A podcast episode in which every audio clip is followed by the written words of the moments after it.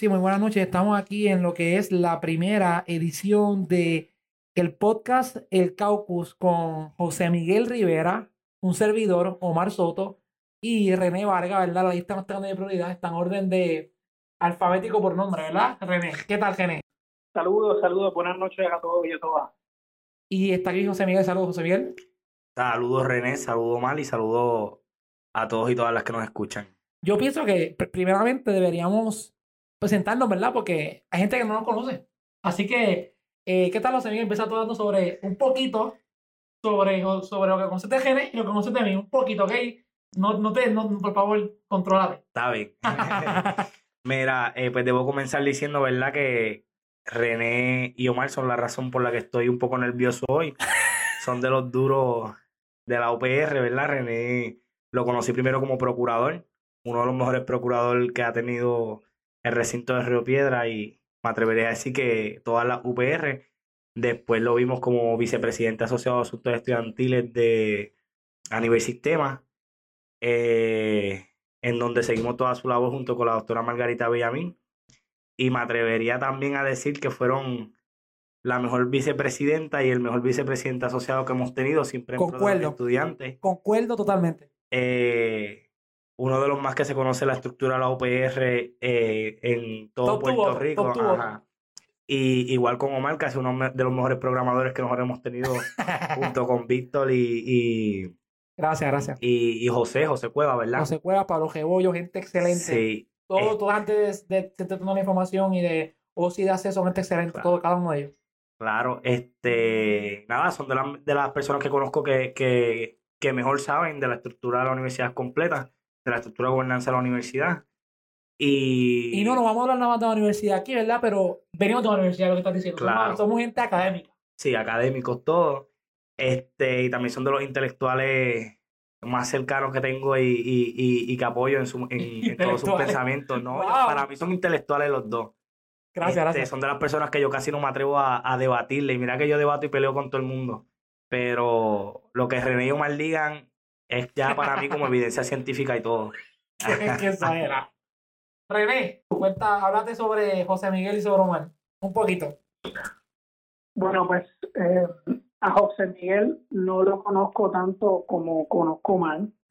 Sí conozco, te puedo decir que lo más que conozco de José Miguel es que José Miguel es el ejemplo perfecto de un turba de la Yupi. Eso hace. Así con la barbita y todo, es perfecto. Está aquí, mira, más está aquí y ya turbiando es una persona subversiva, de barbas largas, radical, de los que participan en marchas y protestas, ese, ese tipo de Bueno, eso, eso somos todos, ¿verdad, Gene? bueno, sí, sí, sí, pero hay gente, hay gente que hace más el papel que otros, ¿no? Y yo creo que José Miguel es una de las personas que mejor hace ese papel y he conocido mucho de él ¿verdad? Desde lejos, porque lamentablemente no, no, realmente no tuve eh, la dicha de trabajar con él en la universidad. En cuanto a Omar, eh, con Omar sí tuve la dicha de trabajar por muchos años, con primero como desde mi rol como representante estudiantil hace ya casi 10 años. Eh, como ha llovido, luego, Como ha llovido. No, no, Parece que fue ayer, pero no fue ayer, Gené. Ya estamos viejos, Gené. Y bueno, luego, ¿verdad? En mis distintos roles en la universidad como procurador y como vicepresidente asociado en asuntos estudiantiles, eh, lo más que puedo decir de, de Omar y de José que son personas íntegras, ambos han evolucionado gracias a la universidad. Yo vi a Omar en posiciones muy difíciles, donde otras personas hubieran eh, claudicado su responsabilidad para con los estudiantes y Omar en el momento más difícil no lo hizo y bueno, pues de en adelante se ganó mi respeto. Y eso es lo que tengo que decir acerca de los compañeros. Gracias. En cuanto a mí, ¿verdad? Eh, pues puedo hablar más este de los dos porque los conozco y los admiro a ambos, ¿verdad? Por eso está en este espacio junto a mí, ¿verdad? Y yo no soy el protagonista, si no somos todos, y de hecho hay más personas envueltas. Y la idea es que si pues yo no puedo este, este lunes, pues, pues quien pueda, ¿me entiendes? Nos supla. Eh, René no lo dice mucho, ¿verdad? Pero René, abogado, eh, graduado de la Universidad de Puerto Rico en Gio Piedras y, y pues está bien metido en lo que es el mundo del cooperativismo y pues trabajó mucho tiempo en lo que fue, eh, ¿verdad? Corrígeme, René. Trabajaste, creo que fue algo en American, después, o estuviste colaborando de alguna forma, después en y ahora estás en Nueva York eh, allá Inclusive, si se llama todavía así, ¿verdad? Entonces, eh, René, yo he gelado con él y le digo que es uno de los últimos próceres que yo conozco en este mundo. Eh, yo lo conocí a él y yo lo miraba hacia arriba. Yo era chamaquito de Ponce que no sabía nada de de la universidad y genera el tipo que todo el mundo respetaba. René era la eminencia de la universidad a cuestión, estudiantil y yo era aquel chamaquito de Ponce empezando en mi, en mi último año de, de, de, de bachillerato y Gené ahí orientándome. Y yo, un tipo bastante derecha, porque lo era, y pues, he ido quizás tirando un poco para la izquierda, y, y, no creo que sea izquierda actualmente, pero he ido centralizándome un poco, pero Gené vio esa transformación completa, ¿verdad? Y José Miguel, eh, no es de mi tiempo tampoco. Eh, José Miguel de esta nueva generación que está, ¿verdad? Que tampoco José Miguel tiene su bachillerato también en historia, haciendo maestría también en, en historia en la UPI. Y José Miguel, como dice Gene bien definido, es un turba. Pero más que un turba, es un muchacho que tengo profunda admiración por él y, lo considero un amigo y, y, ha estado conmigo, con mi familia, tiempo buenos, tiempos malos. Así que, que creo que José Miguel trae un balance de este programa perfecto. Eh, aquí vamos a hablar lo que es un, abogado, un historiador. Y pues, aquí me, en mi trabajo hice ingeniero, pero aquí en Puerto Rico no puedo ser ingeniero porque me, me multa la, el colegio de ingeniería. Pues un programador, dígame programador, ¿ok? Y queremos hablar sobre muchas cosas, ¿verdad? De país, pero primordialmente hoy vamos a hablar de dos temas. El primer tema vamos a hablar del desmadre ocurrido el día de ayer en las elecciones este, especiales. Y el segundo tema va a ser este, la Universidad de Puerto Rico, que es un tema en el abandono del país y que entendemos que realmente debe tocarse. Eh, debemos recordar que esta edición de este podcast está siendo transmitida en vivo por Facebook, por la Poseña Media Group, pero será transmitida, luego de editada, será transmitida también por medio este, de podcast. Así que, René, ¿algo más que añadir sobre lo que somos nosotros tres? Antes de verdad seguir ya, ya acabar 10 minutos de hablar de nosotros mismos y empezar a hablar del tema de verdad. No, yo, yo lo único que quiero decir es que es porque estamos aquí, porque estamos grabando este podcast y, ¿verdad? Eh, yo creo que la razón es porque entendemos que podemos contribuir desde nuestras particulares miradas a la realidad de Puerto Rico. Yo de acá afuera, José Miguel y Omar, desde, bueno, a mí, me, Rico, a mí me quedan dos semanas en Puerto Rico, ¿verdad? Yo en dos semanas me mudo a New Jersey, así que me uno a la fuerza laboral. eh, mala mía que te diga en vivo, gené, ¿verdad? Pero este sí, yo estoy también en wow. de Puerto Rico. Eh, así que pronto seremos vecinos. Vamos a tener que llamar a José Miguel y te vamos a estar allá en vivo quizás juntos. Y yo por teléfono. Y tú por teléfono, exactamente. Eh, pero sí, este, queremos, es un espacio para compartir. ¿Quién sigue hablando? Disculpa que te haya interrumpido. No, no, no, eh, me, me acabas de sorprender. Pues, pues, parece que ahora el podcast va a ser un podcast de exiliado. Eso es un buen título para el próximo. Muy bien. Pues entonces vamos a comenzar a hablarle del día de ayer, eh, las elecciones especiales de... Hay que decir, ¿verdad? Para, para, ¿verdad? para, para dejarlo saber claro, fue una elección especial del Partido Popular y el Partido No Progresista, pero lo que todo el mundo está hablando es del PNP y, ¿verdad? y sus opiniones sobre el asunto. Eh, sabemos que ya salió electo como senadores por la acumulación el, el señor William Villafañe y el señor este, Héctor Martínez Bravo. ¿Qué opinan ustedes? Bueno, no, yo, quería comenzar por hacer una pregunta a ti, Omar, ¿verdad? Tú como, como PNP desde tu nacimiento y un miembro de la Palma, eh, yo, yo quería saber, primero, ¿verdad? Antes de yo opinar, como una persona que ha vivido toda su vida dentro de esa pulcra estructura, se siente luego las elecciones de ayer.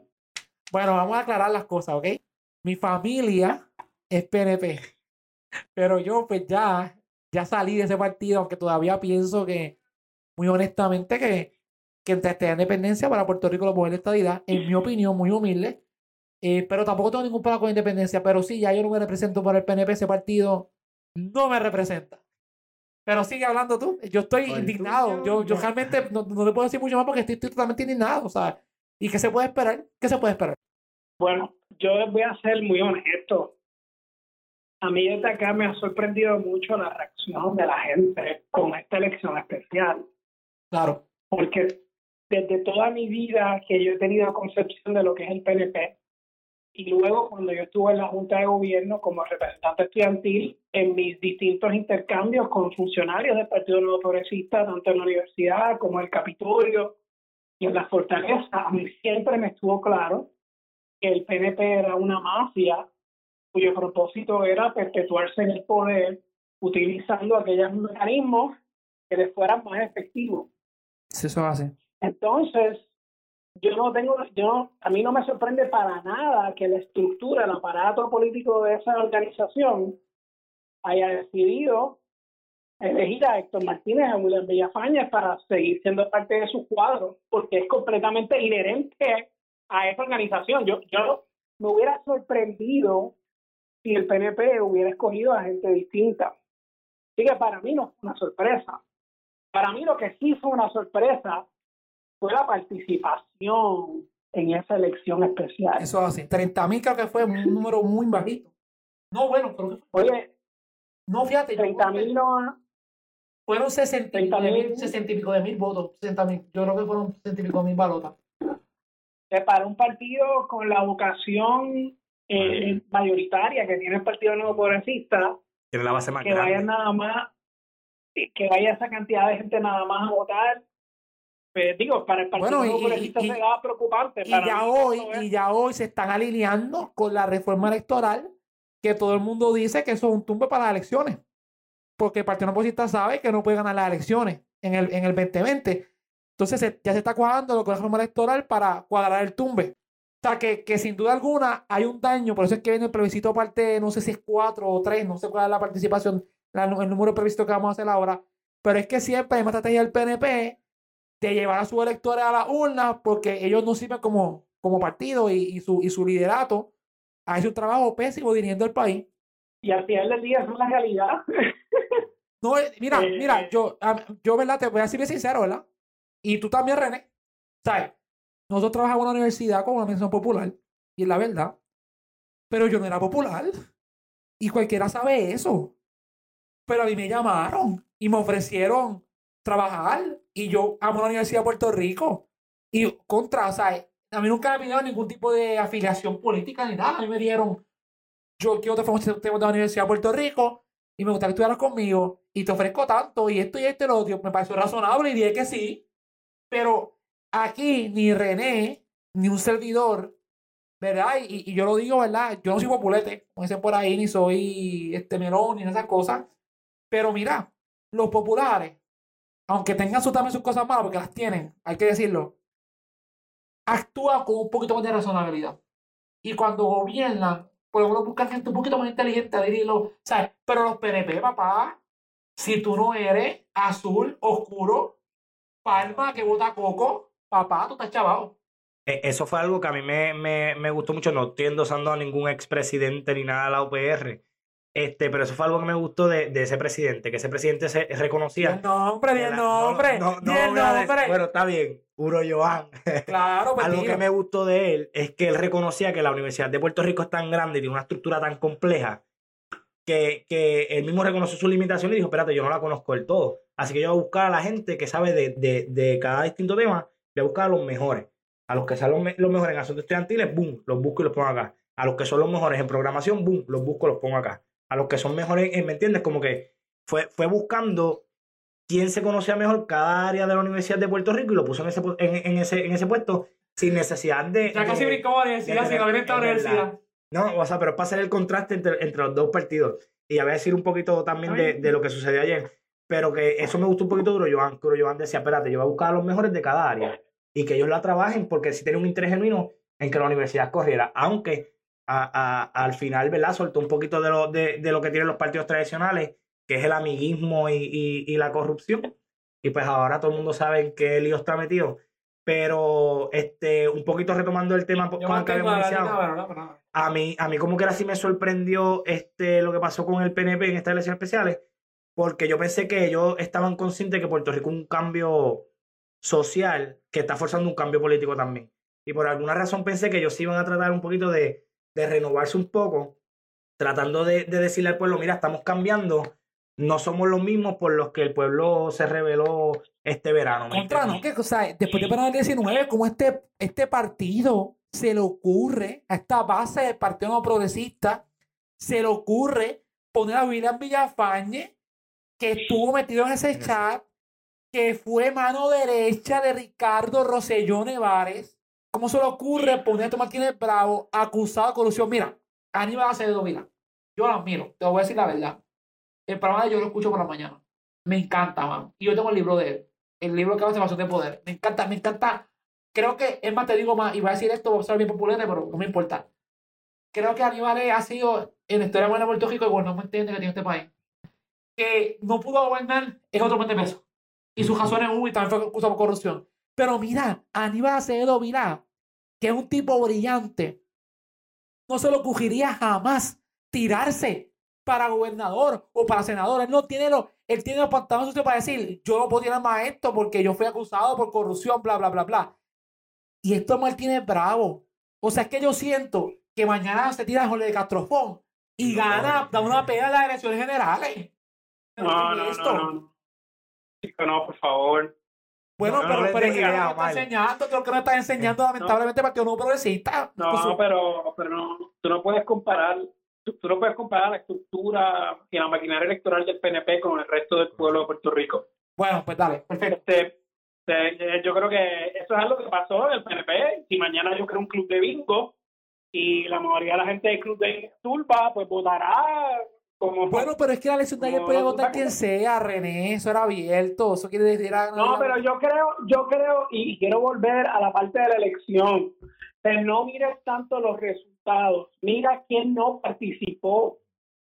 Y miles de personas que son del PNP que regularmente participan en estos eventos no fueron a participar de la primaria. Sí, sí.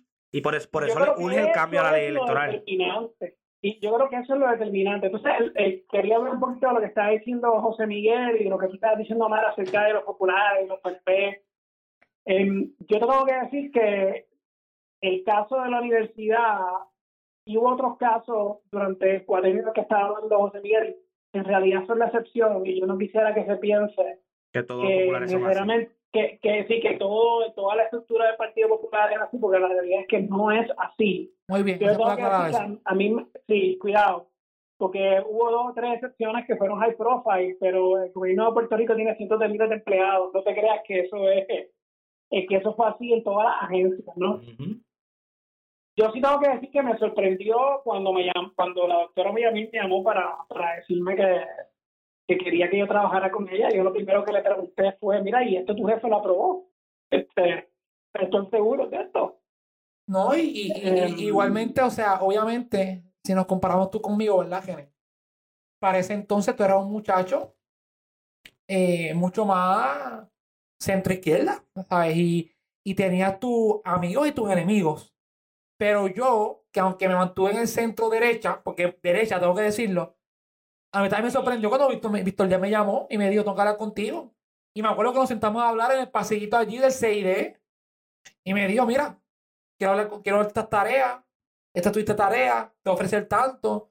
Yo me quedé impresionado, o sea, yo no, yo no esperaba eso, yo no, yo no hice nada para, para buscarlo. Yo lo que hice fue estudiar mi maestría en Mayagüez en ingeniería computadora y fajarme trabajando allí. Más nada. Y eso llegó. Pero era gente como genérico, vamos a hacer la aclaración y me, aclaro aquí yo mismo. Una excepción. Esta administración pasada, eh, popular, porque hay que decirlo, fueron populares, queríamos ponerse a Puerto Rico y mira, Alejandro de Cepadilla, digan lo que digan, queríamos ponerse a Puerto Rico y nos eliminó la cuota y, y, o sea, hay que reconocerlo. Es más, mira, te puede pasar por Ricky Rosselló. El pueblo no fue Alejandro, fue Ricky. es que es la verdad que es cierto que el gobierno de Alejandro García Padilla, con sus muchísimos desaciertos, porque la verdad es que tuvo mucho de eso, sí en cuanto a la universidad, es cierto que Mira, la cuota y restauró la fórmula. Y esa es la realidad, y no se lo quita nadie. Y, y eso no fue, y eso no, oye, pero también tengo que decir que eso no fue lo que le dio la gana. O sea, también eso fue producto, ¿verdad?, de lo que pasó con las huelgas que tuvieron en la Universidad de Puerto Rico, y ahí se hizo una promesa de campaña que se cumplió. Pero eso no necesariamente hubiera pasado si no hubiéramos tenido los movimientos que se tuvo en la universidad de huelgas y paro eh, para mover al Partido Popular a hacer esa promesa. No, claro. Y, y por eso tampoco yo me atreví a decir mucho el, el nombre de- del presidente, porque no quería que se viera como un endoso a ningún partido y mucho menos a, a, a Bro Joan. Sino que yo quería reconocer un poquito No. que, que a mí sí me gustó es- esa sí estrategia de, de ponerle en, en, en el lugar correcto a las personas adecuadas. O sea, y Yo tengo que decir lo límite. siguiente y me voy a limpiar las manos. Pero lo voy a decir lo siguiente. A mí me pasó que el año es tremendo tipo. Lo digo en serio. No sé qué pasó con las becas. No, no, no, no sé, no sé. Pero me parece que si sacó su lado, tremendo tipo. Y quiso ponerse a Puerto Rico. Y que buscó, como tú dices, gente buena. Se asoció de la mejor persona alrededor. Eso yo me tengo que decir. Bueno, no, bueno, no en todos los casos, pero en, en muchos casos. En muchos casos, En muchos exacto. exacto, gracias. gracias. Cuidado. Bueno, aclárame tú, ¿verdad? Yo, yo estoy mirando, yo miro más bien, estaba mirando más bien la parte estudiantil, que es lo que yo estaba más asociado, y la parte de sistema de No, información. Yo creo que ahí fueron dos elecciones eh, estupendas con Margarita y contigo, y, el, y acá lo, lo estudiantil con lo que es José Cuevas y Víctor Díaz. Y primero, ¿verdad? Víctor Díaz, que era el CEO y, y director, y, y José Cuevas como este, este proyecto Next, y que se le empoderó a hacer tantas cosas. Yo creo que, que eso fue una elección buena de, de Euroyoan. Y, Sí, sí. y, y realmente, pues hay que aplaudirlo. eh, es, yo lo aplaudo. Es- Claro. Pero mira, Omar, antes de pasar al, al, al próximo tema, yo creo que deberíamos remontar este tema. Un poco redondear. Yo pienso que el PNP demostró que es un partido que no está a la altura de los tiempos. Claro que no. Lo demostró desde el, desde el corazón de su de la colectividad, ¿no? Desde, desde su gente que está en la calle pasquinando. Eh, Esa ideología de partido corrupto, tradicional, todavía permea en el PNP. Sí. Entonces, eh, y yo creo que ya lo, lo demostró y que el electorado tiene que tomar una decisión el año que viene, ¿no? Y habrá una oferta, habrá una oferta diversa Claro. de alternativas en San Juan y otro. Y, Es, preocupa- creo- preocupante que- porque la a mí me preocupa un poquito la del 2020 porque va a haber tanta divis, tanta oferta que, que eso diluye el voto. Bueno, como, como quiera, este, yo, yo sé que aquí va, voy a reafirmar lo que han dicho de mí hoy, de esa imagen turba. Pero yo creo que también hay que demostrarlo en las calles, porque de, de, de hacer esos cambios ley electoral, este, prácticamente sí se le está dando la victoria a- al PNP, ¿me entiendes? Porque eso, eso es lo que ellos buscan. Ellos saben que ahora mismo ellos no ganan las elecciones, y menos si siguen demostrando que son el mismo partido corrupto de, de siempre. Pero con esos nuevos cambios que, que presuntamente se avecinan, sí podrían tener la, la, la ventaja electoral nuevamente, y eso, y eso es lo que ellos buscan real. No, y ni hablar del Código Civil, que eso es para otro programa. Exacto. No, no, no, no, claro. Este No, tema es de una hora entera. alguien, aquí, aquí- alguien aquí vino y dijo Pedro Pierluisi 2020 y Tata 2020. No sé si lo dio sarcásticamente, pero yo me imagino que sí, fue sarcásticamente ese comentario, porque realmente, realmente hay gente que todavía apoya a esta gente, los 2020. apoyan. El golpista 2020. Oye, o sea, nada, eso es otro tema, ¿verdad? Estamos hablando de Héctor Martínez y de, de la Villafaña y realmente, pues totalmente indignado. Y, como- y como- y para cejar el tema, refleja que Partido Nuevo Progresista no está a la altura de los tiempos. Y yo como estadista me siento avergonzado de que mi partido en pues, este país no funcione. Eso es todo lo que tengo que decir. Muy bien, compañero. Eh, usted queda debidamente perdonado. Lo absuelvo. Bueno, yo, yo, yo, ¿verdad? Hace tiempo no voto, no voto íntegro por La Palma, pero tengo que decir que alguna vez lo hice. Así que nada, pero ya hemos mejorado, ya hemos crecido como, como personas, ¿verdad? Gracias sobre todo a la universidad. Por eso es que la universidad quiere ser destruida, ¿verdad? Está escuchando acá la Universidad de Puerto Rico. Porque la universidad te educa. Y la universidad logra que gente como José Miguel y como yo, que José Miguel andaba con la bandera mallita, Yo foto- sabía que lo iban a sacar. Yo sabía que lo iban a sacar aquí. esa foto es famosa. La foto de José Miguel con la bandera mallita. Y la foto, y, y quizás lo mismo con todo el mundo. Y aún así, como la universidad transformó nuestro pensamiento. Y cómo nos hizo mejores seres humanos de pensamiento crítico que podemos decir, mira, mallita, hizo esto bueno. Pero esto malo también. Ser personas objetivas. Eso es lo que la Universidad de Puerto Rico logró en nosotros. Y ahora la universidad está en una disyuntiva muy terrible. ¿Por qué? ¿Por qué? ¿Qué está pasando con la universidad René y José Miguel? Cuéntenos. Yo quiero empezar por, por ¿verdad? decirles que yo llevo eh, de alguna manera u otra asociado con la Universidad de Puerto Rico desde el 2003, que fue cuando yo entré a hacer mi bachillerato en, en historia. Y desde ese momento ya la universidad estaba sufriendo recortes presupuestarios. Y para poder paliarlo, estaba aprobando aumentos de matrícula. el asunto de la crisis de la universidad es un asunto que yo diría que lleva más, ya, ya casi a dos décadas. Eh, y gradualmente ha ido aumentando, ha ido reduciéndose dependiendo del año electoral, del partido en el que está, de los recaudos del Estado en ese año. Así que es una cuestión bien compleja, pero, pero ya desde más de dos décadas, el aparato gubernamental en su propia crisis ha visto al UPR como un lugar donde poder desviar fondos para poder seguir manteniendo su propia operación clientelista. Todas las administraciones de la universidad, con algunas excepciones desde ese momento, han dicho que todo está bien.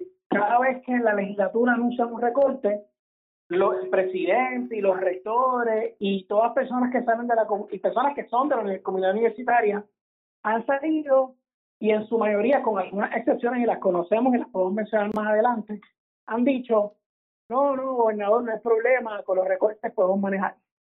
Todos los años es lo mismo, y van 20, van 50, van 100 millones, y todos los años, no se preocupe, hacemos los recortes internos, señor gobernador, la OPR va a contribuir al país con nuestros recortes para que ustedes puedan seguir financiando sus trenes a ningún sitio y todos los contratos que dan en la legislatura y todo lo demás, claro, esa parte es editada con lo que dicen. Entonces llegó la Junta de Control Fiscal y la Junta de Control Fiscal cambió un poco el juego. Yo me recuerdo cuando llegó la Junta de Control Fiscal, yo estaba en la yo estaba de procurador estudiantil inicialmente, ya se escuchaba no, y estábamos los dos, yo también estaba. Yo, sí, sí. yo tuve que trabajar un chojete de informes para la Junta. O sea, mi trabajo fue sacar data de Oracle, pero por montones. Y, y yo hecho así, esta historia, la primera vez que la voy a hacer, la voy a hacer en este podcast.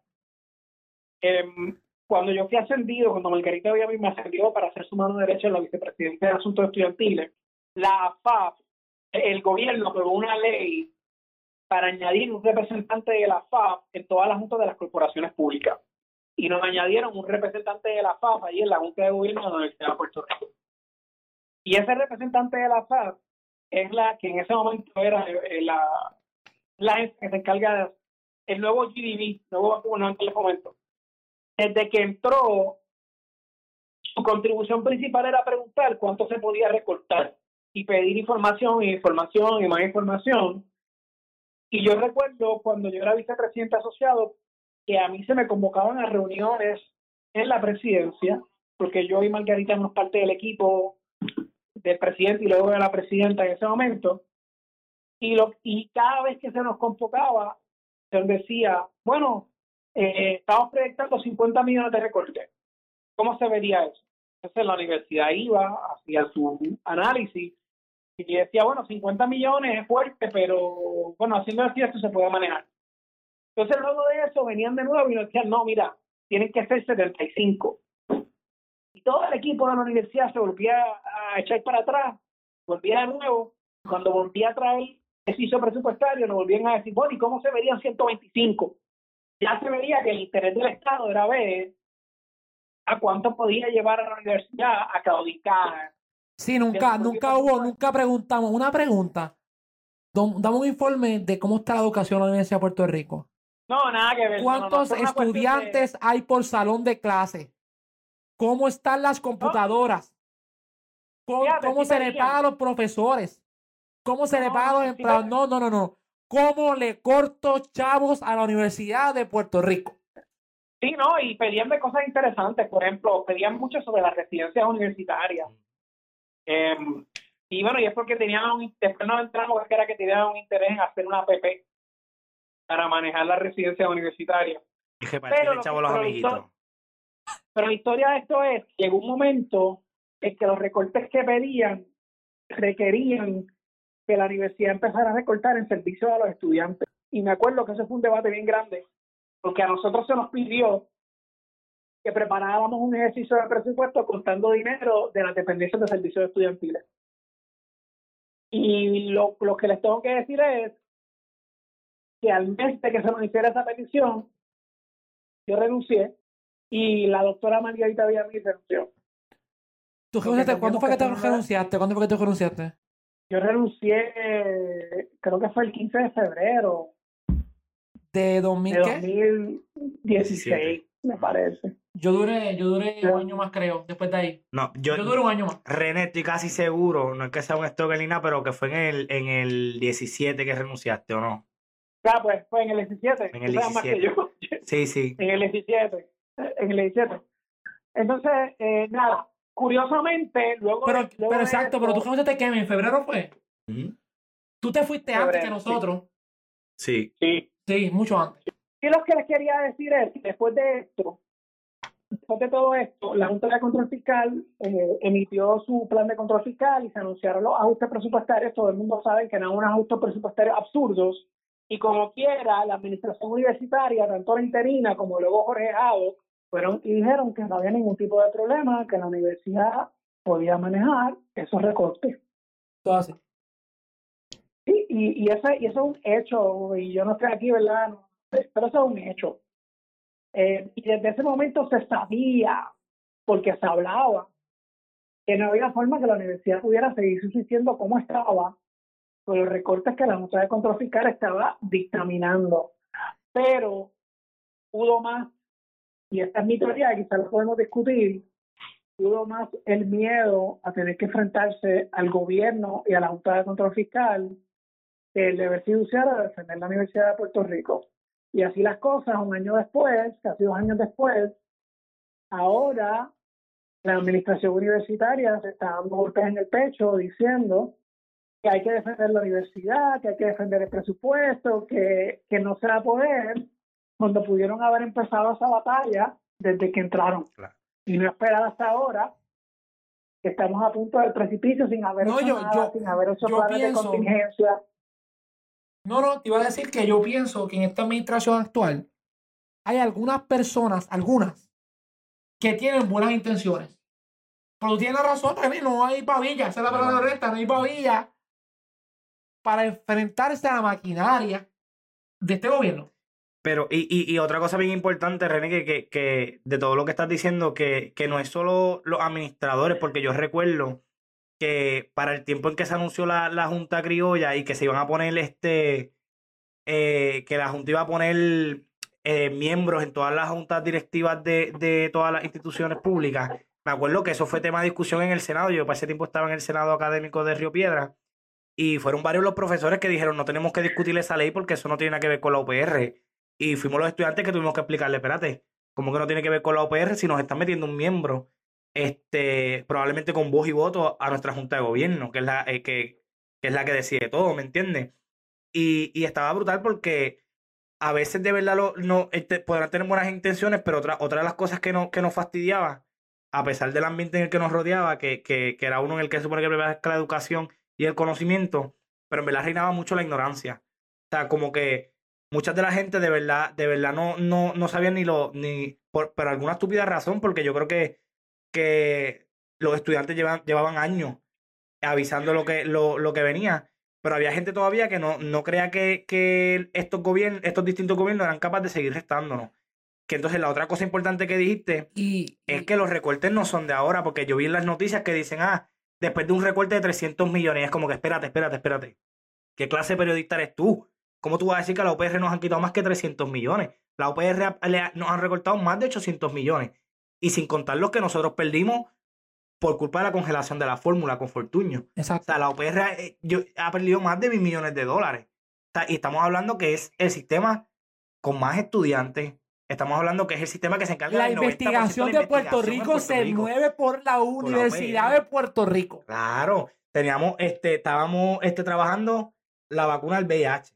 Se estaba trabajando con el Lo de la NASA se está procesando, se está convirtiendo el, el orín en agua en el espacio gracias a, a la Universidad de Puerto Rico. Claro. A un proyecto de la Universidad de Puerto Rico. Pero eso no lo dicen, eso, eso, o sea, es como que no, esos 300 millones, esos, esos millones que nosotros le damos a la UPR es para que los estudiantes este, se lo- los gasten, qué sé yo, en, en que son los comentarios que más prevalecen, en computadoras, en drogas, en carros, en fiestas, lo cual no es real. ¿Me entiendes? Porque yo creo que, que, que el que conozca una gran parte de los estudiantes de la UPR se dará cuenta que muchos de, los, de nosotros no, no entramos a la UPR porque en la high school nos decían que era la mejor o porque nosotros pensáramos que era la mejor. Entramos porque nosotros éramos pobres. Porque éramos, éramos pobres, no- teníamos otra Oye, universidad que pagar. Yo hubiera querido ir a estudiar a Mayagüez y yo no podía, yo no tenía donde quedarme muerto. Entonces tuve que irme a estudiar a, Ponce. Ponce. Y, y la gente me relajaba con que tú estudias un regional. Pero es que yo no tenía pagado los hospedajes en Mayagüez. No lo tenía. Así que esa, esa- yo me atrevería a decir que esa es la realidad de la mayoría de los estudiantes. Sea, nosotros entramos, muchos de nosotros entramos a la UPR porque es la única que podemos pagar.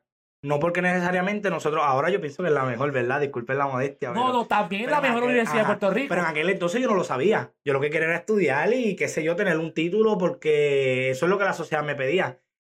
Pero en verdad tuve que escogerla porque era, era, era la única que yo podía pagar. Y esa es la realidad de muchos estudiantes que se ha visto tronchada porque ahora, ahora hay cada vez menos accesibilidad. Y eso es otra cosa que me dolió. Yo he escuchado jóvenes que salen de la UPR a decir, "Ah, es que la, la universidad necesita buscar el financiamiento externo. Entonces eso me duele porque ellos piensan que, que lo que le hace la universidad del Estado es el título. Y es como que, espérate, no. Lo que le hace la universidad del Estado ni siquiera es la accesibilidad. Porque si fuera por eso, nosotros podríamos decir que, que Ana Geméndez es una universidad del Estado porque es bastante accesible para, para la comunidad puertorriqueña también. ¿Me entiendes? Pero no es universidad del Estado porque tiene buenos precios. Lo que le hace la universidad del Estado es precisamente que el Estado se encarga de, de- de financiarla. Y entonces a mí me duele yo ver otros países en donde, en donde hay universidades que tienen la misma cantidad de estudiantes que nosotros o que tienen hasta menos estudiantes que nosotros y el Estado les provee miles de millones de dólares para que investiguen, para que esos estudiantes estén bien, ¿me entiendes? Porque reconoce que para echar para allá adelante hay que meter la educación. Así de claro. sencillo. No, yo creo que este debate a mí me, me causa mucha... No sentimientos Mucha riña, encontrados. Sentimientos No, no, no, no. Encontrados no. Es que lo que me causa es otra cosa. Bueno, Porque mira, sentimientos mira, de cada furia, de país- ¿sabes? Sí, sí, sí, sí. Ca- cada país tiene sus prioridades. Entonces, por ejemplo, yo vivo ahora mismo en Estados Unidos, llevo un año acá. Y a mí me ha quedado meridianamente claro que la prioridad del gobierno federal es invertir en tanques, aviones, soldaditos, cosas de esas para, ¿verdad? para proyectar su ideología. Y eso se respeta porque esa es la, a mí no me gusta, yo pago impuestos, me molesta, me saca por el techo, me encantaría que mis impuestos fueran a la educación, aunque ya yo tengo un diploma, pero creo que están mejor utilizados allí, pero esa es mi realidad. ¿verdad? En el caso de Puerto Rico, Puerto Rico cuando estaba en proceso de, de desarrollo decidió que la educación pública era necesaria Mm. para que las personas pudieran obtener una educación y salir de la pobreza, poder entrar en la clase media, pagar impuestos y seguir contribuyendo Que esa es mi historia. sociedad. Esa es mi historia. Mi ¿Verdad? Que eso puede ser por otro tiempo. Pero un, un- un joven que, aunque, ¿verdad? Esta mañana hablamos en el programa de la Ponceña, ¿verdad? Que no tiene nada que ver con esto. Pero en Ponce hablamos con un veterano que, que vivió sin calzoncillos y sin media hasta los 15 años. Pues esa bolsa yo no la tuve, gracias al Señor. Pero yo para mis tiempos también era pobre. Y salí de ahí gracias en gran parte a la Universidad de Puerto Rico. Seguro, y muchas mi- miles de personas en Puerto Rico pasaron a la clase media gracias a la Universidad de Puerto Rico y a que pudieron eh, estudiar sin necesariamente tener que trabajar ni pasar por muchas de las vicisitudes que los estudiantes tienen que pasar ahora para poder pagar la matrícula. Pero más allá de eso, yo, yo, yo siempre me pregunto cuál es el problema con que un país pobre como este decida destinar los recursos que tiene para el único vehículo que le permite a sus ciudadanos salir de la pobreza mediante una educación de calidad. Y, y es- eso a mí me saca, por eso nos comparan con Nueva York, nos comparan con Texas. Eh, Puerto Rico no es Nueva York, Puerto Rico no es Texas. En Puerto Rico la gente es pobre. Lo hacen. Y la universidad, y, esa es la realidad. Y, y la universidad la única forma de hacerlo. Entonces, quería ver otra cosa también que tiene que ver con, con, con ustedes y la experiencia de ustedes. Es interesante que ustedes dos entraron ambos a un colegio regional, a un recinto pequeño. Eso hacen. Yo les quiero hablar un poquito de cómo funciona la, la OPR a nivel de admisiones. Ustedes saben que la OPR, ¿verdad? Admite, no, yo era vicepresidente, admitía 13.000, creo 12.000, 13.000 estudiantes anualmente. Em, y nosotros viendo los números siempre nos percatábamos que los estudiantes que la mayoría de los estudiantes que venían de escuela pública y de familias de, de recursos bajos o moderados entraban a través de los colegios regionales, mientras que aquellas familias que venían de familias un poco más de, de mayor ingreso entraban a los recintos metropolitanos. Y eso tiene que ver mucho con el IGS y con la calidad de educación que se recibe dependiendo de dónde tú estés. Oye, escuela René, pública, escuela privada, René. donde tú estés en el país. una pregunta. ¿Con qué promedio tú crees que yo entré a la Universidad de Puerto Rico? Tú, no sé. Un tira tu numerito ahí para saber. Mala mía que ni te escupa. Pero entré con 2.80 de promedio a la Universidad de Puerto Rico. ¿Por qué? Porque tuve una infancia bien dura y porque mi high school me enfoqué en otras cosas, así como mis hermanos pasamos lo mismo los tres. Que no tuvimos tiempo para estudiar y pues no pudimos tener un buen IGS. Y mira, ni entré, ¿Seguro? ni entré al programa que quería entrar, fui rechazado en el programa de ciencia computadora. Pe- Pero eso es triste de los Claro. filtros que tiene la universidad. Que de hecho nosotros, nosotros se lo hemos planteado a distintas administraciones por mucho tiempo. No, no solo el filtro que se utiliza para, para admitir a los estudiantes, sino lo que quieren utilizar como perfil socioeconómico también del estudiante, que no, no, no es uno real. O sea, son, son tan vagos también las distintas administraciones que dicen, no, pues espérate, vamos a, a utilizar el mismo que da la FAFSA. Lo que diga la FAFSA es lo que nosotros vamos a utilizar para etiquetar a los estudiantes en cuanto a su, a, a su perfil socioeconómico. Ah, la FAFSA dice que este es FC0, ah, pues yo le voy a creer que es FC0, ¿me entiendes? O sea, no, no indagan más, no hacen otros estudios, y lo mismo pasa con el IGS. O sea, no se dan cuenta que el nivel de pobreza en la casa influye mucho en el éxito académico No, de la escuela superior. no solamente el nivel de pobreza, Claro. el nivel educativo. Siempre cuento esta, experiencia y, y, me- perdona que me vaya por la tangente, ¿verdad? Pero creo, creo que es importante para, para hablar sobre la importancia de la Universidad de Puerto Rico en nuestro país. Yo, la, yo en la high school, yo estuve en la Ponce High School. Yo era el hombre más brillante en matemáticas. Más brillante. Todo el mundo me buscaba a mí. Mira, donde iba a Puerto Rico, yo era un bruto. Me cogía a los niños de Croy y del Colegio San Ignacio y de los del Colegio de Mayagüez y de los de la y de los de y los me cogía a los de la USS y me partía por medio. Y ahí me percaté yo que mi educación no fue tan buena. A pesar de que yo creía que era muy inteligente, no era muy inteligente nada. Y que a pesar de que en la high school pasé álgebra y precálculo con buena nota, en la universidad tuve que repetir cálculo 1 porque tuve que dar de baja. Seguro. Y pudiste entrar a la universidad a través de un recinto pequeño. Y de un programa secundario, porque el programa bueno, no se Claro.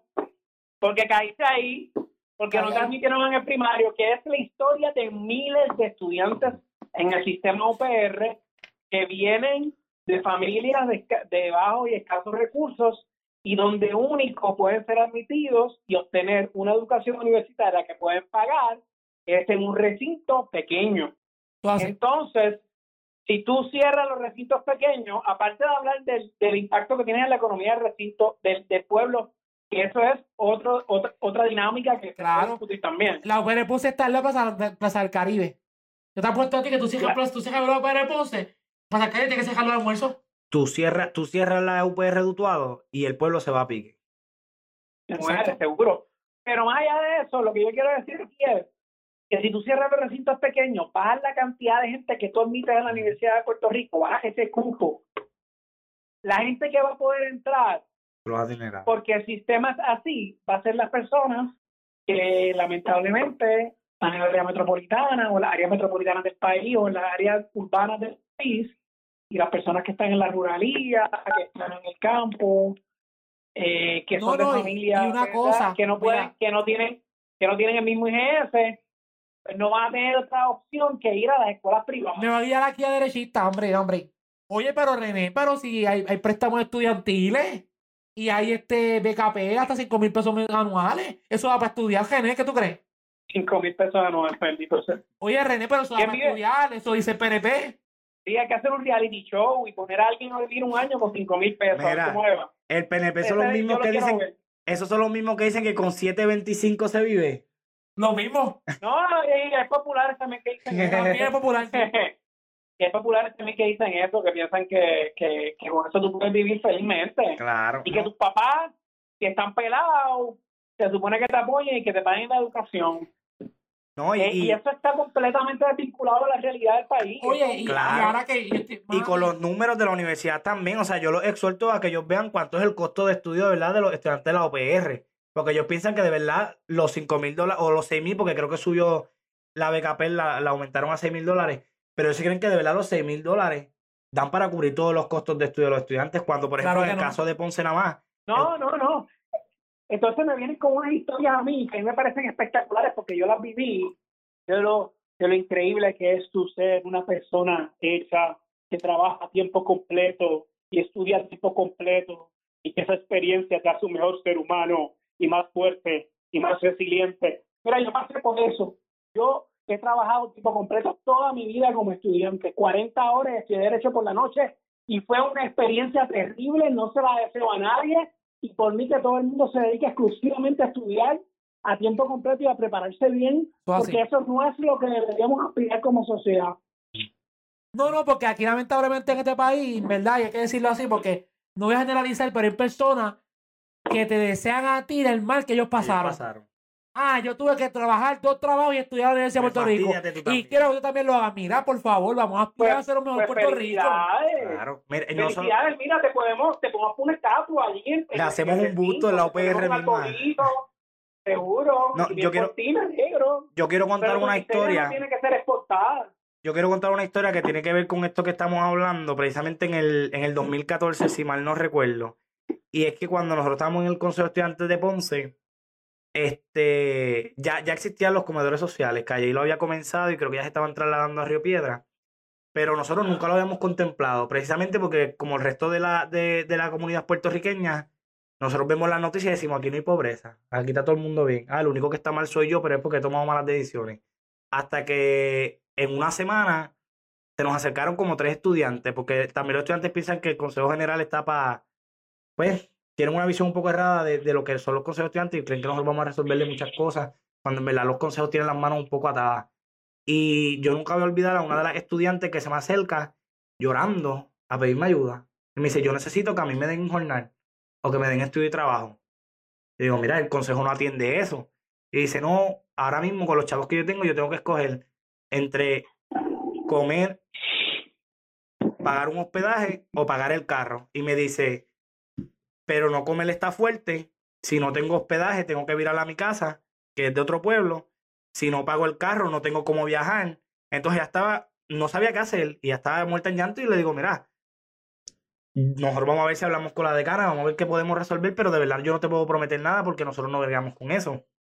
Como quiera se lleva la discusión a lo que el Consejo General de Estudiantes y de allí, ese Consejo de Estudiantes, que creo que lo presidía Yulisa Vega, eh, tuvo la idea de crear un comedor social un poco parecido al que se daba en Calle y Río Piedra. Con la única excepción que este sí iba a trabajar un poquito más desde el punto de vista de la caridad, en el que no le íbamos a cobrar nada a los estudiantes.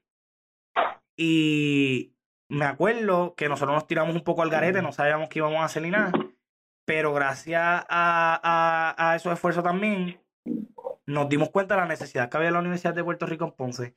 Para ¿Y los primeros comedores llegaron Esa- 350 Exacto. Y estudiantes. llegaba la gente desesperada con su voto de comida. desesperada y a veces no nos daba para todos los estudiantes que iban. Y por eso es que hemos ido evolucionando. Ahora mismo el, el Departamento de Consejería y Servicios Psicológicos da uno- unos boletos para que para pagos para que los estudiantes coman en la cafetería. Eh, tenemos a la cena para que los estudiantes se lleven comida para sus casas. El mismo comedor social tiene siempre este Mira, potería para Mira, que los estudiantes se contar lo lleven, que tengo que contarla. Yo, yo hace un año, yo di clase en la Universidad de Puerto Rico. Y, ¿verdad? Tuve el privilegio de clase en la Universidad de Puerto Rico en Ponce, clase en mi, en mi departamento, en ciencia computadora. Y yo salí del salón y me acuerdo que tenía hambre. Y saqué de mi cartera dos dólares y me compré unos doritos y una Pepsi. Y, mano, me dio un sentimiento. Porque yo me acuerdo cuando yo estudiaba, yo podía hacer eso. Yo podía. Yo veía la máquina ahí, llené cosas y no podía, yo tenía un peso para meterle a la máquina para sacar mi dorito. Mira, yo tenía en mi año la beca Smart, que me daban 4 mil dólares anuales. Y aún así, a mí no me daban los chavos. Porque me dieron usar en mi casa a ayudar a mi papá a pagar luz y agua. A- yo no, yo, yo no, yo mi bachillerato, yo no viajé. Yo viajé muchos años de bachillerato. ¿Sabes? Fue duro. No fue, no fue un relajo. No fue, no fue, ah, no sé, agüita de coco. Yo te voy a decir más. Hay, habemos hasta estudiantes, por lo menos en, en mi caso, en el que yo me acuerdo que uno de los consejos que a mí me habían dado era que cuando, cuando me tuve que ir para Río Piedra, porque yo siempre quise entrar a Río Piedra, pero obviamente por el factor económico no pude. Ya cuando tomé la decisión de cambiarme de concentración como quiera e irme a Río Piedra, eh, yo no me atrevía a decirle a mi familia que estaba, que estaba mal, ¿me entiendes? Porque se iban a preocupar, me iban a decir regresa, este, no te quedes en Río Piedra ni nada de eso. Y fue precisamente en Río Piedra cuando yo me acuerdo de varios consejos que nos daban que decía, mira, ¿sabes qué? Un cafecito y un cigarrillo y se te quita el hambre. Y a veces era más fácil comprar una cajetilla que te iba a durar toda la semana para darte un, un y un café que te iba a quitar el hambre que tener para comprar comida. Mira, Y no solo eso, sino que algunos tenemos que optar incluso por dormirnos más temprano para que no nos dé el hambre en Río tú Piedra, ¿me sabes, tú sabes que no- esto es otro programa diferente. Podemos seguir otro programa dando la universidad, ¿verdad? Porque ya, ya estamos corto de tiempo. Pero yo puedo contar después de mi historia, cuando me hice la maestría en Mayagüez, que ya estaba graduado de bachillerato, y lo que yo sufrí, y la gente que me ayudó en Mayagüez a salir adelante, que eso es otra historia eh, de, superación. Pero la Universidad de Puerto Rico, en resumen, es el eje social de Puerto Rico que, tra- que transforma a un niño pobre en un adulto profesional. Y que te aseguro, porque te lo digo por experiencia, que de dos a tres años pagué mi deuda con el país. Porque he pagado un montón en income tax y en sales tax. Un montón de chavos. Así que, René, yo sé que estamos aquí. Yo quisiera antes de irnos, ¿verdad? Nos quedan, yo creo, ¿verdad? Que nos deben quedar unos 5 o 10 minutos para, para darle una hora. Pero quisiera unos consejos para, para la representación estudiantil actual, ¿verdad? Y, y quisiera otro comentario. Porque nosotros somos todos, al final, todos nos conocimos en donde? En los consejos estudiantiles, en los caucus estudiantiles. Consejos para representantes estudiantiles. Primer consejo que les voy a dar. Usted no es administrador. El administrador no es su amigo. Usted representa a los estudiantes. Y por más difícil que, que parezca, porque uno siempre naturalmente quiere tener buenas relaciones con los decanos, con quien sea, el establecer relaciones respetuosas no es lo mismo que ser amigo. Eso es lo primero. Lo segundo es que si usted es representante estudiantil, usted tiene una gran responsabilidad. Y esa responsabilidad se tiene que asumir con humildad y sobre todo con mucho orgullo, teniendo en cuenta que todo lo que un, representante estudiantil hace refleja sobre el resto del estudiantado. Yo veo muchos representantes estudiantiles actualmente que lamentablemente eh, piensa, no, no sé si es que el primer año vieron House of Cards o algo y se quedaron pegados con eso. Pero hay muchos representantes estudiantil que ve el gobierno estudiantil como si fuera un juego de poder. Y entonces vemos reuniones de consejo donde se exponen grandes escándalos con el chat de WhatsApp. Oye, y te, de si te puedo interrumpir. René. Vemos Si te puedo interrumpir. René. Voy a hablar un poquito de mi experiencia, mala mía, rápido. Cuando yo era presidente del Consejo de Pérez Ponce, yo recientemente estaba con el PNP en unas elecciones. Y fue para mí difícil porque mi familia es toda PNP, completa. Y entonces en Ponce, el gestor de Auto, Fernández Rodríguez, que es un ser humano extraordinario, tengo que decirlo, pero que, verdad, era PNP y, y, y cambió con sus mejores. Y me tocó señalarlo. Y, y, y me dol- y te lo tengo que decir, sufrí. Porque se- sentía que estaba atacando a una persona que quería mucho y que quizás a nivel personal eh, respetaba y quizás mi familia por nuestras afiliaciones políticas. Pero es que mira, como tú dices, Gené, mi trabajo no era ser Omar Soto. Mi trabajo era ser no, los, est- los estudiantes de la Universidad de Puerto Rico. Y casi me meto el lío, mira, casi me llevan preso. Yo me acuerdo cuando me llevan, porque sa- pa- pa- cuando eso pasó, se acababa de aprobar la nueva ley que obligaba al voto electrónico. me acuerdo. Y, y yo me acuerdo que llamaba a René asustado, ¿verdad, René? ¿Te acuerdas? Porque Sí. me, me habían amenazado. Me llevaban allá Sí, porque ellos se amenazan. Claro. Y, y- yo tuve que- que tomar la decisión de, mira, voy a quedarme con los estudiantes, aunque pues, como dice por ahí la palabra del Señor, y si perezco, porque perezca. Y otra cosa, que, que, que, bueno que traiga eso más. O sea, miren, si usted quiere hacer, no se meta representante estudiantil para ponerlo en el resumen, lo va a pasar muy mal. Eh, es un trabajo bien difícil, es bien ingrato, Se sufre, se sufre. se sufre muchísimo, requiere una cantidad de trabajo increíble porque la gente no entiende que como la universidad está estructurada, si tú asumes un puesto, por ejemplo, de senador académico o de presidente del consejo, como estudiante automáticamente tienes las mismas responsabilidades, deberes y derechos que tiene un profesor al cual le están pagando para hacer eso. Eso es así. Entonces, tú tienes que estar leyendo, en las reuniones del Senado académico son reuniones que tienen 10 puntos de agenda, tienes que leer tres reglamentos, cuatro enmiendas, eh, ocho estudios, y para hacerlo bien... Tienes que ir a cuatro comités, ser secretario de alguno, presidir que uno que otro. Es un trabajo bien duro, es bien difícil. So, hazlo porque quieres hacerlo, no lo hagas porque quieres o sea, tener un show en Twitter y montarla y salir en televisión. Porque lo que van a hacer es papelonear. Y lamentablemente he visto, he visto mucho papeloneo. So, mi, mi No, no, no, recomendación, río porque es que está brutal. Oye, y a, hermana mía René, tú que estuviste en un gobierno y eres aquí el único, el único gobernante y el único síndico en esta conversación. Este, te pregunto, ¿y, y cuál es tu review de la representación actual estudiantil en la Junta de Gobierno de la Universidad de Puerto Rico? ¿Verdad? Habla, ¿verdad? Con amor y cariño, pero Eh, bueno, mira, de verdad, yo, yo no tengo conocimiento directo sobre lo que está ocurriendo. Y veo unas cosas, ¿verdad? Que pienso que lamentablemente, miren señores, cuando el, el síndico, el representante ante la Junta de Gobierno, es el estudiante de mayor rango e importancia en toda la Universidad de Puerto Rico. eso es así. Eh, es una persona que se supone que ejemplifique los valores del estudiantado. Y eso es una gran responsabilidad. O sea, tú votas, votas por presupuesto, votas por medidas muy importantes que afectan a miles de estudiantes, miles de empleados. Entonces uno tiene que tener un nivel de seriedad y madurez tan grande. Si no lo tienes, lo tienes que ganar. No, tú puedes presidir el comité de Junta de Gobierno que verá con el presupuesto de la universidad completo. En efecto, estudiante eso, puede hacer lo que sea. Eh, Entonces, mi, mi exhortación es, mi exhortación es, eh, no podemos ser peri, no podemos ser inmaduros, eh, hay que asumir la responsabilidad que te exige tener un puesto como este para el que sea que lo corra. Y esa es mi exhortación, eso es todo lo que voy a decir. José Miguel.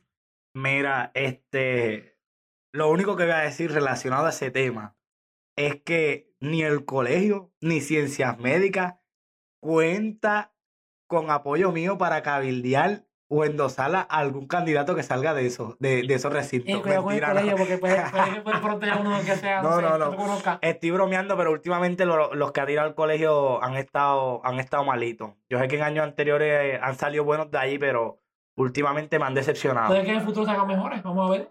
Claro, y no. y Bueno, porque se ha perdido, se ha perdido el norte sobre lo que es el Claro. representante estudiantil. Porque van por- ese norte. van y por- eso es nuestra responsabilidad también. Claro, pero van por lo mismo que tú dices, René, van por el bendito currículum vitae para decir estuve en la, en la, en la Junta de Gobierno, para después adelantar agendas políticas, para poder pues, ponerlo también eh, allí, decir, mira, estuvimos en la, en la representación de la Junta de Gobierno, o simple y sencillamente para tener mayor autoridad y sentirse grande, sentirse poderoso, para alimentar su ego. Y, y que de hecho ese también sería un poquito el consejo que yo le daría a, lo- a los consejos generales de estudiantes, que no se enfoquen en peleas internas. En los momentos en los que nosotros estamos viviendo, mm, es para que ya superen la, la, la, la high school. Es para que ya entiendan que estamos en universidad y que el rol de ellos ahora es defender al estudiantado, es ser la voz de ese estudiantado. No para que estén midiéndose a ver quién, quién, quién es más que quién, quién sabe más que quién, o quién tiene el poder dentro de los consejos, sino para que se den cuenta de, de, de, de lo vulnerable que está la universidad ahora mismo y de lo mucho que nos necesita a nosotros los No. estudiantes unidos. Y el mensaje para, para los recintos pequeños, para el Consejo de Utuado, para el Consejo de Ponce, para el Consejo de Arecibo, para el Consejo de Calley, para el Consejo de Macao. Miren, señores, puede ser que el año que viene el Consejo de su recinto no exista porque su recinto no va a existir. Así que dada, dada esa situación que podría ocurrir en el próximo a uno, dos, tres años, Da la milla extra. el rol que tienen es mucho más importante del que tenían claro. antes. Y, y es importante buscar alianza con los recintos grandes eh, y dejar la- las peleas pequeñas por puestos que al final del día no tienen ningún tipo de, de, de importancia en la vida real, salvo lo que hagas cuando lo ocupas en el momento. Claro, y de hecho yo, yo me atrevería a decir que esa es la importancia de organismos como, como la Confederación Estudiantil Nacional, que no, no es que yo esté muy contento con la Confederación, pero yo te puedo decir que muchas de las cosas que se han logrado en los recintos pequeños es precisamente porque recogíamos el insumo de todos los recintos, porque compartíamos con gente de estudios graduados que, que es evidente que sabían mucho más que nosotros, porque también llevaban más tiempo que nosotros en la estructura y conocían mejor la UPR. pero es que se dé que se esa, esa unicidad, esa, esa unión entre todos los recintos, que dejemos de, de, de consignar 11 recintos una UPR y pues empecemos a ponerlo en práctica, llevarlo a la praxis, que ese es otro de los errores que cometemos, que después cada cual quiere jalar para su lado, después cada cual quiere, quiere no, solo, no solo quiere medir su ego el, en el Consejo General de Estudiantes, sino que también lo quieren ir a medir a la CEN y decirle al otro, no, espérate, porque nosotros somos más que ustedes, no, porque nosotros, no, porque nosotros somos más activos, no, porque nosotros somos más esto. Mira, no. Mira, en, mi, no, no, no, no, no, y, y, mira, en mi año yo tuve el gran privilegio, ¿verdad? Que René, que para mí era una eminencia, y es una eminencia, mirara para Ponce. Pues San Carlos Samuel en Ponce. Y Genillo Moreno bien pana. Y mira, divergíamos en todos los aspectos, ¿ok?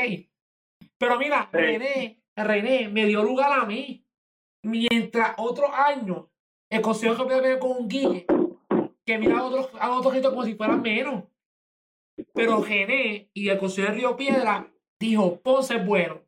Y Ponce hizo una labor. Y igualmente, Ejército Pequeño como Ponce ha sido vanguardia y punta de lanza la lucha estudiantil de la Universidad de Puerto Rico. Más que Geopiedra últimamente. ¿Y por qué pasa eso? Porque hay una ausencia y porque hay unos protagonismos que se están dando. Hay una gente que quiere, como tú dices, llenar el resumen, quiere decir, ah, yo fui eh, presidente del Consejo General de Estudiantes de la Universidad de Puerto Rico. Y estos fueron mis logros. Pero, fíjate, qué bueno, qué bueno que lo sacaste también, porque dijiste, hablaste de Ponce como recinto de vanguardia. Yo me atrevería a añadir Humacao, pero ¿sabes qué es lo interesante de Ponce y Humacao? Que también son los recintos en donde tienen mayor porcentaje de estudiantes con los niveles de pobreza más altos. O sea, que, que hay necesidad, estamos cansados, queremos pelear. Claro, y son los más que sufren precisamente todos estos recortes, eh, eh, imposiciones como la certificación 4, ¿me entiendes? La, la, eliminación de las exenciones. Bueno, o sea, la, el paro pasado, ¿qué logró? O sea, el, ¿verdad? Yo no quiero que hablar de eso, por favor. bueno, pero fue gracias a Lupe Ponce que se hizo algo. O sea, ¿verdad? Vamos a darle honor a que honor merece. Sí, se, añadieron por lo menos a los estudiantes este, con talentos artísticos que, que los habían quitado. Y me acuerdo que en esa reunión que se dio con la UPR Ponce y, la administración, ahí fue que ellos dijeron, que de hecho ellos nos hablaban de que habían cosas en la certificación, que después la, la asesora legal le dice, no, eso no está en la certificación, porque ellos estaban inventándose cosas. Pero gracias precisamente a ese paro y a, y a esa mediación, en la que incluso participó la doctora Margarita Bellamil, fue que después ellos dijeron, ah, no, espérate, a los decanos tienen que buscar los fondos para incluir a los estudiantes con talento, porque no los contemplaba de verdad. O sea, ellos se habían reunido con los, deportivos. Importante, representantes estudiantiles, los decanos suelen un montón de cosas. Uh Lean. lean, lean, lean mucho. Y, si nos dejan, seguimos aquí tres horas hablando. Eh, pero realmente, en síntesis, en síntesis, ¿verdad? La Universidad de Puerto Rico es un baluarte y nos toca protegerla. toca protegerla y vamos a hacer un en Puerto Rico. Vamos a, vamos a usar este espacio para comentar más tiempo porque somos tres jóvenes y no solo somos dos, sino que cuando se nos une David José Carrasquillo, se nos une Juan Alberto, si por eso nos une Harold Soto Fortuño, que es mi hermano. Son personas que le debemos mucho a la Universidad de Puerto, Rico, y que estamos profundamente agradecidos con ella y que deseamos. Yo no soy todavía papá, pero deseo que en 15, 20 años, ¿verdad? Sobre todo 20 años, diría yo, mi hijo pueda estudiar en la Universidad de Puerto Rico. Lo deseo. Y espero que el hijo también José Miguel y el hijo de René algún día también. O la hija, yo no sé. Pero realmente, ¿qué va a pasar? ¿Qué hacemos como país para que la Universidad de Puerto Rico persista y pueda convertir a jóvenes como nosotros? Sobre todo, ¿verdad? Como tú, como yo, José Miguel, y también René, no suyo que total, de gente pobre en gente profesional y que sale adelante. Y se, y se, puede parar aquí un micrófono a hablar y debatir sobre ideas cuando antes no teníamos ni siquiera a mirar por frente. Eso es lo que hace la Universidad de Puerto Rico. La universidad es el activo más importante de Puerto Rico. De eso no hay duda, no hay comparación. Es un ente que logra verdadero progreso en los estudiantes y en el pueblo, que crea profesionales, que crea el futuro de Puerto Rico. Y es una buena inversión. Yo prefiero mil veces que se invierta en la Universidad de Puerto Rico a que se invierta un dólar en el Capitolio o en, o en los amigos como Abel Nazario o en los contratos de la gente del chat. Yo, que yo le añadiría un poquito, ¿verdad? Yo sé que en Puerto Rico hay unos temas que son, son bien sensibles, Y a mí siempre me ha dolido mucho que, que cuando, por ejemplo, hablamos del cáncer, la gente se desborda y todo el mundo va y corre con Raymond, lo camina, le da chavo, los relevos por, eh, por la vida no, no, no se vacían, siempre tiene un montón de gente. Y a esa gente que es sensible con temas como, como lo que es el cáncer, como lo es el, el VIH, como lo es la esclerosis múltiple y, y todas esas enfermedades que, en las que todavía hay que seguir investigando e invirtiendo, mira que, que nos miren a la UPR, ¿me entiendes? Oye, que, ahora tenemos un centro masivo de cáncer. Por eso, por eso es que lo digo. O sea, que abran los ojos y que se den cuenta que, que no va, o sea, está bien que, que vayamos a las marchas, está bien que vayamos a relevo, pero no basta con eso. O sea, también hay que dedicarle a la investigación, también hay que dedicarle a, a, a, a seguir buscando curas, seguir buscando vacunas. Y eso en Puerto Rico yo pienso que el, quienes más cerca estamos de verdad de, de, de, lograr un avance es la Universidad de Puerto Rico. Y yo creo que el pueblo de Puerto Rico debe estar consciente de eso oye, y le va a apostar a la oye, UPR. Oye, oye, la para... UPR tiene investigadores. Claro. Que la NSF llama y dice, tengo para ti dos millones. Escríbeme la propuesta. Contra mano. En la Universidad de Puerto Rico. ¿Qué está pasando? Que el país no se da cuenta lo que estamos perdiendo. Claro, no. Pues porque hemos, pues, y, y, y, la realidad, y, y, nosotros tenemos la culpa de eso, y porque hemos permitido que los partidos filtren las capas administrativas de la universidad y la universidad no ha podido transmitir adecuadamente la importancia que tiene para el puertorriqueño de a pie, que, que quizás no estudió en la Universidad de Puerto Rico, pero que todos los días se beneficia de lo que hace la universidad y de la labor que hace la universidad no, no, y, para la sociedad. Y Gené, o sea, en Estados Unidos, la gente más importante son los rectores de la universidad, de la universidad. Los presidentes de, del país, los senadores van a la universidad, van a Yale, van a Penn State, van a Stanford y van allá a buscar la opinión de los expertos. En Puerto Rico todo lo contrario. En Puerto Rico el gobierno le tira arena a la Universidad de Puerto Rico. Uh -huh. En Puerto Rico el gobierno, en vez de invertir y decir, vamos a llevar nuestro plan económico a empresas en Mayagüez, a que los economistas de Mayagüez lo analicen. Vamos a llevar otro plan social, el plan social en Río Piedra. Eso no se hace.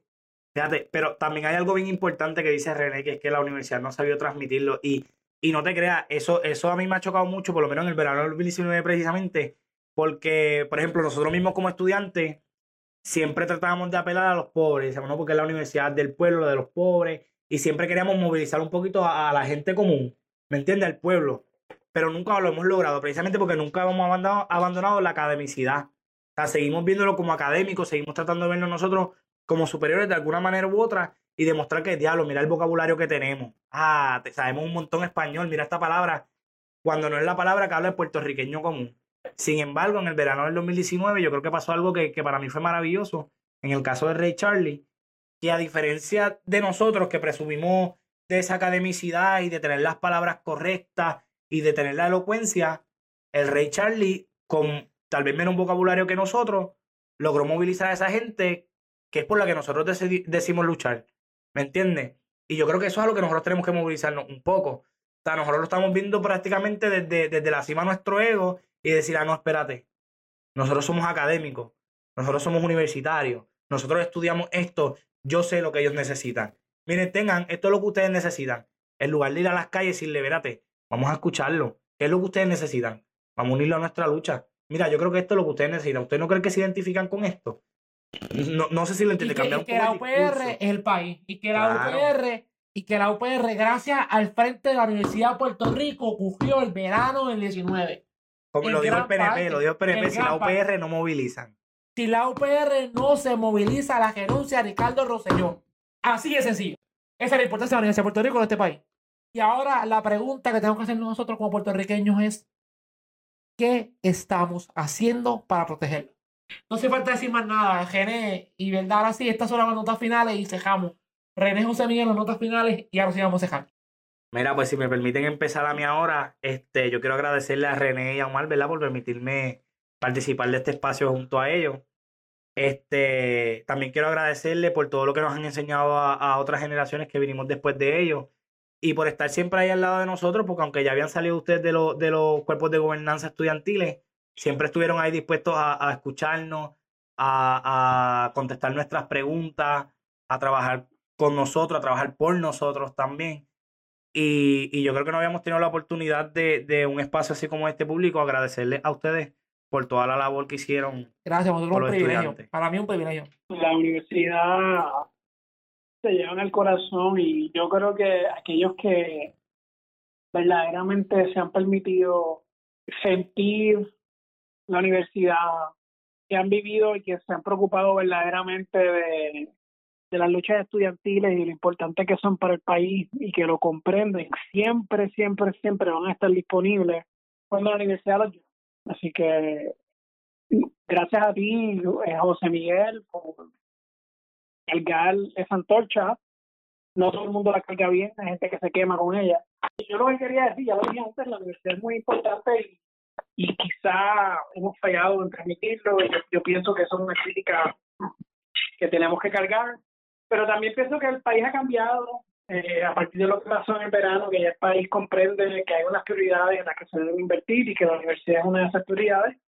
Y, y creo que la gobernadora debería entenderlo y trabajar para modificar ese ese plan fiscal para que esos para que esos recortes no entren en vigor. El podcast El Cauco, eh, tuvimos nosotros a José Miguel Rivera, Omar Soto y Gene Vargas, tres humildes, ¿verdad? Creemos, ¿verdad? Creemos serlo, ¿verdad? Porque uno nunca va a decir que es humilde, pero creemos que somos tres jóvenes humildes puertorriqueños que, la UPR. que amamos la Universidad de Puerto Rico, que queremos lo mejor para ella y que queremos comunicar al país, utilizar este espacio para hablar no solamente de la universidad, sino del país. Así que la UPR es el país y nosotros somos producto UPR. Gracias por su sintonía y será hasta la próxima.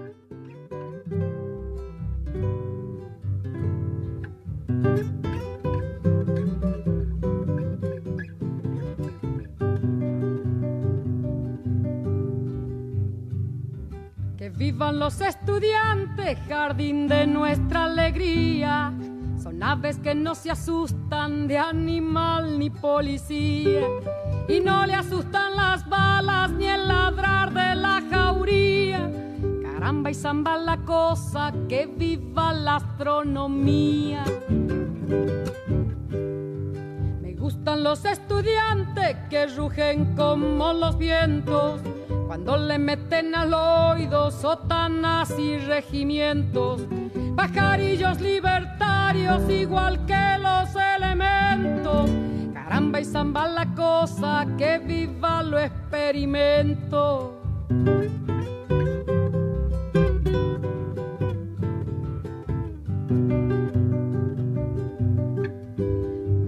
Los estudiantes porque levantan el pecho cuando le dicen harina, sabiéndose que es afrecho.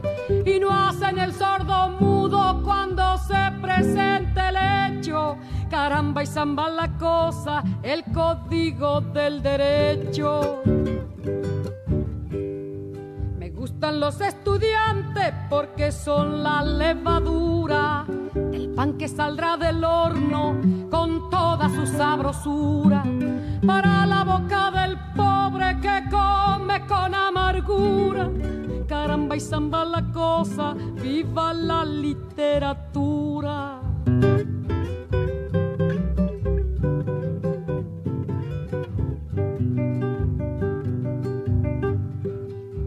Me gustan los estudiantes que marchan sobre la ruina con las banderas en alto a toda la estudiantina.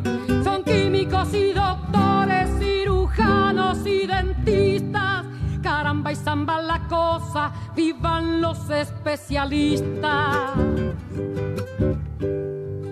Gustan los estudiantes que con muy clara elocuencia a la bolsa negra sacra le bajo las indulgencias. Porque hasta cuando nos dura, señores, la penitencia. Caramba y zamba la cosa, que viva toda la ciencia. Caramba y zamba la cosa, que viva toda la ciencia.